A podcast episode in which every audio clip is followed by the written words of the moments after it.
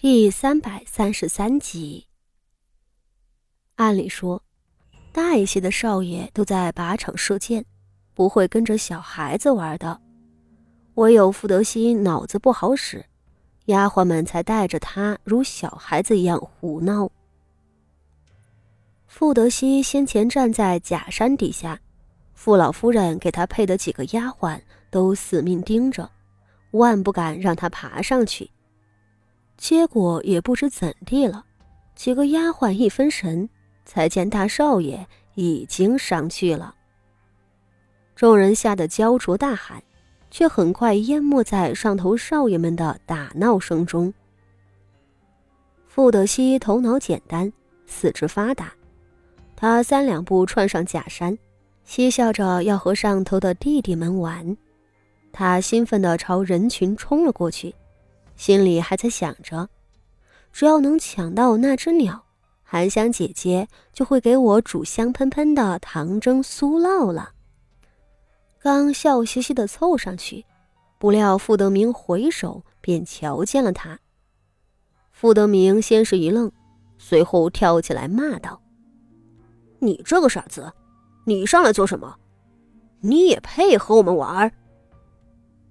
傅德熙虽然受尽欺凌，无奈他从不往心里去，也始终将这一家子形色各异的人真心当做自己的亲人。他挠着后脑勺，道：“五，五弟弟，谁是你弟弟？我没有一个傻子哥哥，你要丢死我的脸啊！”傅德明对这个嫡出大哥。平日里自然庆幸对方是个傻子，这才将继承人的位置让给了自己。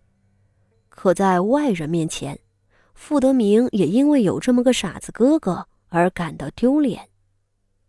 只是世家的少爷可不会当众堂而皇之的欺辱自己的哥哥。傅德明的确任性不懂事，但他十二岁了。不是七八岁，好歹懂得为自己的名声着想。唯独今日，他的一切言行实在是有些过了。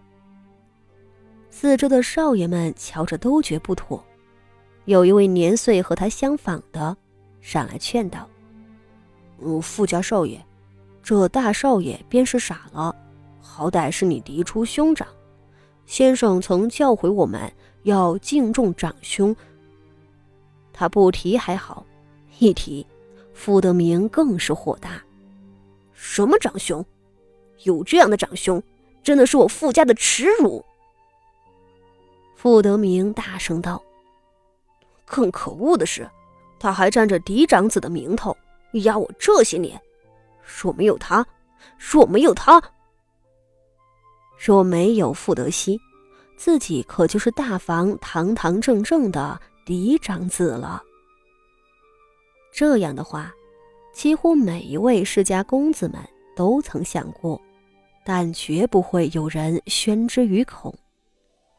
众人目瞪口呆的看着傅德明，而下一瞬，傅德明做出了一个更令人吃惊的举动。只见他上前两步，冷笑着凑近了傅德熙。我娘八年前就把你推下去了，可惜你命大，摔了脑子，竟然还活了下来。这回我倒要看看，你还能不能活命。说着，一抬脚，狠狠踹在傅德熙的背后。傅德熙虽年长他五岁，这一下子却毫无防备。再则，世家少爷都是要习武的。傅德明也有不小的力气，一脚下去，傅德熙惊恐的大叫了一声，摔了下来。傅德熙站的地方离地的高度几乎是一丈有余，这样的高度对一个健全的大人来说本不会致命，但这山底下可不平整，怪石嶙峋，竹林遍布。鬼知道会磕成什么样。而在这一瞬间，那惊恐万状的傅德熙猛地睁大了眼睛。时间在他的脑海中被无限拉长，他似乎想起来了，八年前，就是在这座山上。这样下坠的感觉何等熟悉啊！他不会忘，他不会忘。是谢氏，那个狠毒的女人亲手推了他。他那个时候才九岁，身体脆弱。摔下去的时候，只感觉到一阵剧烈的痛楚，随后就什么都不记得了。后来呢？后来自己如何了？后来，后来，他的脑子似乎被什么东西给封住了，如同死了一般。他透过一双痴傻的眼睛，看着这个狭窄的世界，每日吃了睡。睡了吃，他是不是死了？啊，不对，他没有死啊！